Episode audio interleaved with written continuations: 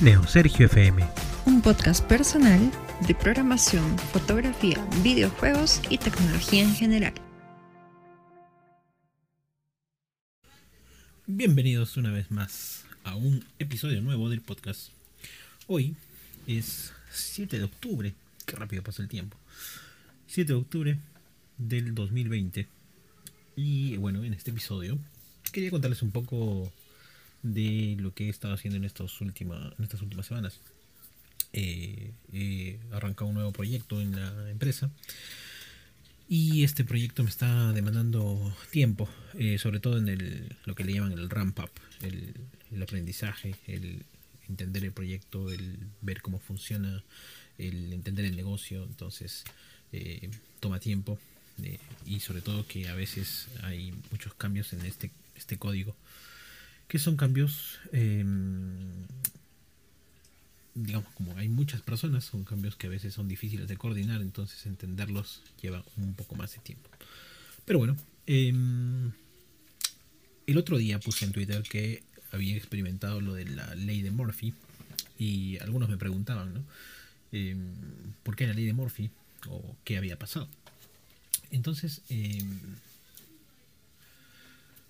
Básicamente lo que la ley de Murphy dice es que cuando algo puede salir mal, va a salir mal. Y de hecho eso pasó. Eh, hace mucho tiempo no tenía estos problemas, pero por ejemplo al momento de ingresar al proyecto resultó que el computador que el cual utilizaba para poder eh, trabajar no, no, tenía el security compliance, que es eh, digamos algunas políticas de seguridad activadas, como ciertos cifrados, cierto software de seguimiento, eh, y cierto antivirus y ese tipo de cosas. Entonces todo tiene que ser de acuerdo a una política establecida y por más de que tenga software que haga lo mismo, no, no es security compliance hasta que cumpla exactamente lo que la política mande. Entonces eh, tuvieron que formatear un par de veces la, la MacBook, eh, instalar un par de veces y volver a hacer las pruebas y todo, un, todo un proceso de eso. ¿no? Y bueno, por suerte todo el backup eh, ya lo tenía, así que no hubo, no hubo que, eh, que perder tiempo en ese, en ese aspecto. ¿no? Eh, sin embargo, si en el proceso de ramp up y en el proceso de entender las cosas, pues se complica más cuando uno tiene muchas cosas que, que cambiar. ¿no? Y esto pasa, y eso es justamente la ley de Murphy. pero en este episodio no iba a hablarles específicamente de esta ley, sino otras leyes que también uno ve en el desarrollo de, software. Y en este aspecto eh, hay un artículo interesante que lo dejo en la descripción, que justamente habla sobre las 10 leyes del desarrollo de software, lo pone de esa manera. Hay algunas que se cumplen, otras que podrían haber encontrado mejores ejemplos, pero las menciono y justamente voy a aprovechar este episodio para mencionar estas leyes y si por ahí algunas no las conocías, pues bueno, investigues un poco más y si algunas las conocías puedas agregar un comentario o puedas utilizar también este audio como para recordarlas. Entonces, eh, la primera ley eh, se llama la ley de Brooks, la que está puesta en este artículo, y dice que agregar fuerza de trabajo a un proyecto de manera tardía hace que ésta demore mucho más. Y esto sí se comprueba, yo lo he visto muchas veces, mm, eh, a veces cuando un proyecto va lento y uno, digamos, confía en sus managers en que van a tomar ciertas decisiones para, no sé, alargar el proyecto o incluso sacar algunos algunos objetivos, qué sé yo, ¿no? En negociar. Básicamente es, negociar cuando un proyecto va retrasado. Eh, una de las decisiones incorrectas es agregar más gente.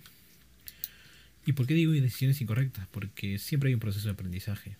Y si la persona que estás agregando demora en ese aprendizaje porque no, no, estamos seguros también que pueda pasar en ese momento, entonces va a retrasar mucho más el proyecto.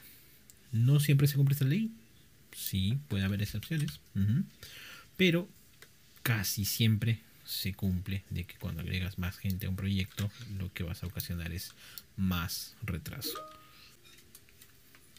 La segunda ley es la ley de Conways, en la cual dice que todas las piezas o cualquier pieza de software, cualquier módulo refleja eh, la estructura de comunicaciones, la estructura organizacional de la cual es producida. Entonces, si por ejemplo tienes un área cuya comunicación eh, tiene problemas eh, estructurales, organizacionales, pues esta se va a reflejar en el software.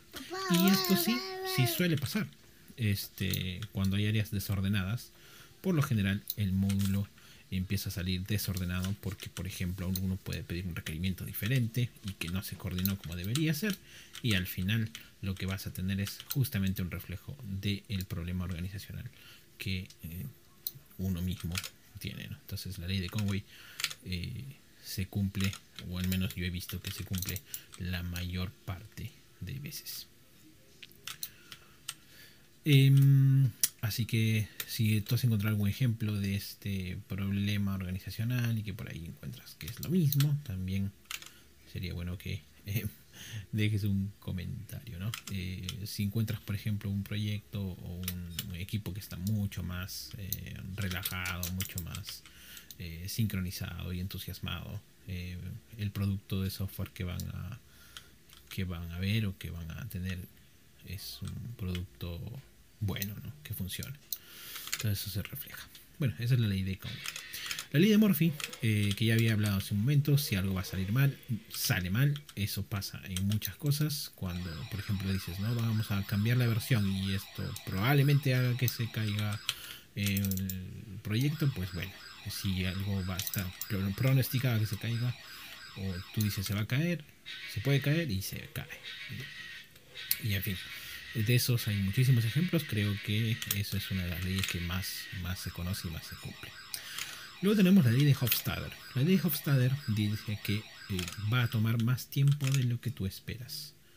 Eso es como un factor, ¿no? Si tú, por ejemplo, planificas que algo te va a tomar dos días, pues probablemente te vaya a tomar tres. Porque es una ley. Y por lo general, muchas veces cuando uno hace una planificación, se olvida del tiempo de holgura el tiempo de holgura es necesario para que uno pueda eh, planificar correctamente un proyecto. Así que también eso no te olvides. Eh, cuando tengas que planificar, dar una fecha estimada, considera el tiempo de holgura, porque algo puede pasar. Digamos, tienes que hacer un pequeño cambio. Como hoy, hoy me pasó eso. Tengo que hacer un pequeño cambio. Sabía que era una sola línea de código, pero ¿qué pasó? El entorno de desarrollo que tengo, pues este, tenía problemas por eh, versiones antiguas y tenía que tener la versión actualizada para poder compilarlo. Entonces, de lo que una línea de código te puede tomar exactamente, no sé, un cambio de unos 5 minutos para compilar y demás cosas. Como el entorno estaba dañado, pues tomó más tiempo, tomó dos horas, porque había que compilar nuevamente el entorno y demás cosas. Así que eso también es importante eh, considerar la ley de Hofstadter. Em, la ley de Linux Linus Torvalds. Dice, given enough eyeballs, all bugs are shallow. Entonces dice, con suficientes ojos, todos los errores son superficiales. Y esto es un tema de, shallow, es un tema más de interpretación del contexto, ¿no?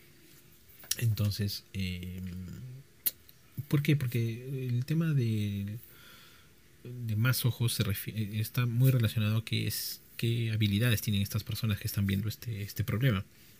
Entonces, si por ejemplo pones a muchos principiantes a ver un problema, por lo general, pues tal vez no sepa realmente qué pase. Entonces, es un tema, una ley un poco eh, a, debatir, discutible. Eh, pero el principio es básicamente que eh, es un recordatorio del valor del equipo. Entonces, si, si un equipo, si gente que está capacitada con buenos skills, pues ven un problema, eh, lo más seguro es que eh, existan unas mejores soluciones. Entonces, esto es como que una traducción de que dos, dos cabezas piensan mejor que una para resolver un, problema. ¿no? Entonces, como que el bug se convierte en algo fácil de resolver cuando hay más, más ojos. ¿no? Eh, así que bueno, eso es lo que, lo que quiere decir. la siguiente ley se llama la ley de Goodhart. Em, y esto les dice cuando algo necesita, eh, o digamos, cuando una medida se convierte en un objetivo, deja de ser una buena medida. Esto está relacionado a un ejemplo claro es eh, con respecto al tema de las líneas de código. Anteriormente existían muchas, eh, digamos, muchas acepciones o muchas interpretaciones de que una buena métrica era que un producto de software tenga muchas líneas de código y mientras más líneas de código es mejor. Eso obviamente ahora ya no es cierto, pero en su momento lo era, o en su momento quiso serlo, entonces la métrica era agregar más líneas de código, más líneas de código, y era como que una medida de éxito, una medida de progreso. Y dejó de ser una buena medida, porque si tú buscas incrementar las líneas de código sin importarte la calidad, pues entonces este, puedes hacer, no sé, un print de una oración y ese print lo haces en varias líneas. Y eso no necesariamente te dice que sea un buen código. Entonces, eh, a eso se refiere, ¿no? Eh, y bueno, en fin, uno puede encontrar más cosas. Eh, o por ejemplo también, ¿no? Otro, otro claro ejemplo de esto es que cuando, digamos, ¿no? Dices, quiero incrementar la cantidad de mis tests. Y hago que mi medida sea la cantidad de tests que hago al, a la semana, por ejemplo. Y te pones un objetivo, ¿no? Que, digamos, 20 tests a la semana. Entonces, eh, para llegar a ese objetivo, pues a veces incluso se te puede ocurrir poner test que realmente no, sirven. Pero como es un número y como, hay, como es un test y un test agrega un número a la suma total, entonces dices, bueno, voy a cumplir mi objetivo de 20 test, aunque no sirvan 10 de ellos, pues bueno, cumplí mi objetivo. Y como te darás cuenta, eso no es una medida eficiente, ¿no? En el caso de los tests este, es, el tema de cobertura, es el tema de incluso eh, qué cosas estás testeando. ¿no? Así que bueno, ese es un tema aparte eh, que podemos hablar en otro, en otro episodio. Así que bueno, esa es la ley de Goodhart. Luego tenemos la ley de Gall.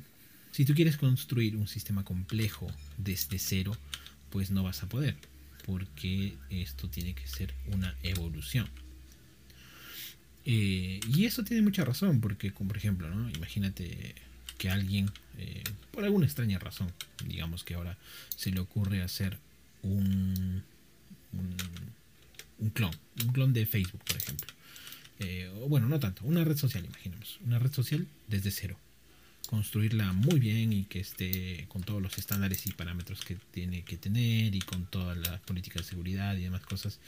Y la verdad que no va a ser posible, no va a ser posible porque Facebook es el resultado de la evolución de muchos años de haber estado construyendo esta red social. Años en los cuales aprendieron de, sus errores, eh, corrigieron problemas de seguridad, eh, se dieron cuenta de cómo funcionaba y de cómo tenía la relación eh, que ser dentro de cada uno de sus dentro de cada uno de, su, de sus módulos, por así decirlo. ¿no? Entonces, a eso se refiere esa ley, la ley de Gold que no puedes tener un sistema complejo desde cero, siempre he tenido que venir desde abajo, desde un sistema simple que fue evolucionando. A eso se refiere.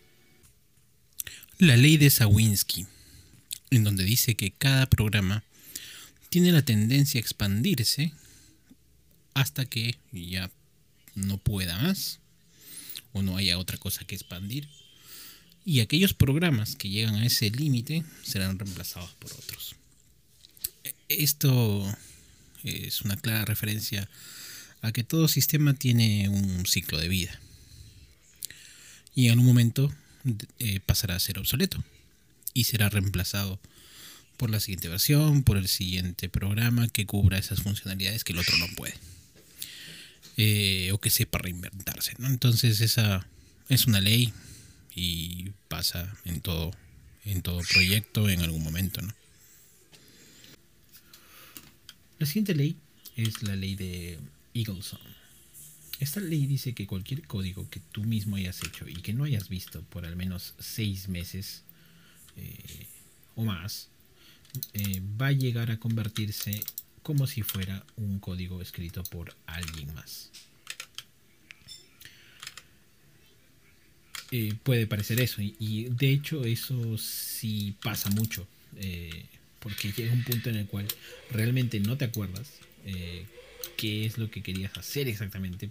Puedes llegar no acordarte cuál es la implementación, porque no lo viste hace seis meses. Eh, y eso lo que hace es que parece que tú no hubieras escrito ese, ese código. Entonces eso se cumple totalmente. Este, hay muchos memes incluso de, eso. Así que definitivamente es una ley eh, que se cumple. Eh, la siguiente es la ley de Lubarsky. Esta dice que hay más de un bug. Y esto también es cierto. Cuando alguno piensa de que ya su programa tiene, puede ser cero errores, ¿no? no programa ya no tiene errores. Y pues no, no, no es así. Siempre va a aparecer alguno más. Alguno que no hayas visto, un caso aislado. O sea, no existe un programa que sea perfecto. No existe un programa que no tenga errores. Siempre hay errores. Siempre. Así que esta ley, eh, de todas maneras, se cumple. Ahora, puede ser que sean errores difíciles de reproducir, pueden ser errores que pasen en algún ambiente determinado, sí, este, pero al final se sigue cumpliendo que es una ley eh, sí o sí. ¿no? Eh, así que bueno, esa es la ley de Lubarsky. Y esa es la última ley, son las 10 leyes. Eh, existen muchas más de estas. y la verdad que en sí no importa la ley, el principio, el patrón, ¿no? Si cada una de estas leyes tienen aspectos diferentes y pueden ver diferentes cosas, ¿no? Incluso puede ser entretenido buscarle alguna, alguna explicación, eh, y pueden aparecer muchas más leyes, eh, son puntos de vista interesantes a, entender y a, revisar. Y así que bueno, hay muchos más. Estos son algunos de ellos. Así que también puedes tener tus propias leyes y puedes compartirlas con el mundo. Bueno, eso sería todo por este mm, episodio. Espero que les haya eh, gustado este, este episodio del podcast. Y nos escuchamos en el siguiente. Happy Coding.